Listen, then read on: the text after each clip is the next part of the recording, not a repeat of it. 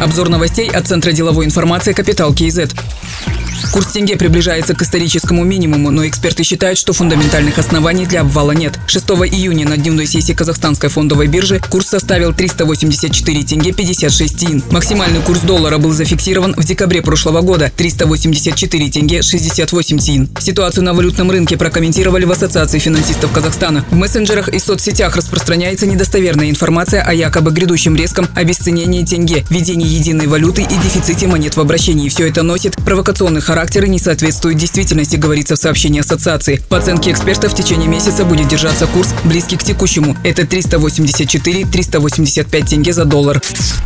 Казахстан может войти в десятку крупнейших производителей олова в мире. В Северо-Казахстанской области началась разработка единственного в республике и крупнейшего в Центральной Азии месторождения. Аким области Кумар Аксакалов подчеркнул, что это первый крупный недропользователь в регионе. Инвестиции также стали рекордными для Северного Казахстана – порядка 100 миллиардов тенге. В следующем году будет построен горно-обогатительный комбинат. Залежи олова в регионе составляют примерно 65% от общих подтвержденных запасов в стране. Ежегодно предприятие будет производить 10 тысяч тонн. Отметим, в настоящее время на лондонской бирже одна Одна тонна олова оценивается в 21 тысячу долларов.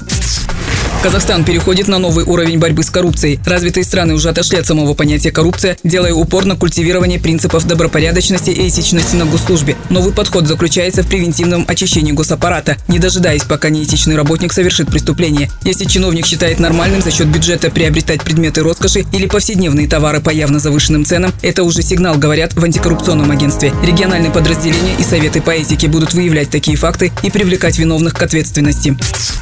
Президент Касымжомар Токаев назначил послов в трех странах. Аркен Арстанов стал послом Казахстана в Сингапуре. В разные годы он работал в госструктурах, банковском секторе, был председателем агентства по регулированию деятельности регионального финансового центра, главой Казпочтой, советником посольства Казахстана во Франции. Послом Республики Казахстан в Иордании назначен Айдарбек Туматов. Он работал в Казкоммерцбанке компании Даукен, Госкомитете по инвестициям. Также в разные годы работал в МИДе, посольствах в Турции и Объединенных Арабских Эмиратах. Даурен Карипов назначен послом Казахстана в Германии. До этого работал в МИДе, представителем представительствах страны Швейцарии, Германии, Франкфурте на Майне. Ограничения на использование беспилотников ведут в столице и в Алматы в день выборов. Об этом сообщает Комитет гражданской авиации. Временный запрет будет действовать 9 июня с 4 часов и до полуночи. Беспилотники не смогут летать на высоте до 500 метров. Такое решение не повлияет на работу аэропортов Нур-Султана и Алматы. Авиарейсы будут выполняться по расписанию, отметили в комитете. Несанкционированный полет в зоне ограничений будет наказываться штрафом. Другие новости об экономике, финансах и бизнес-истории казахстанцев читайте на Капитал Киезет.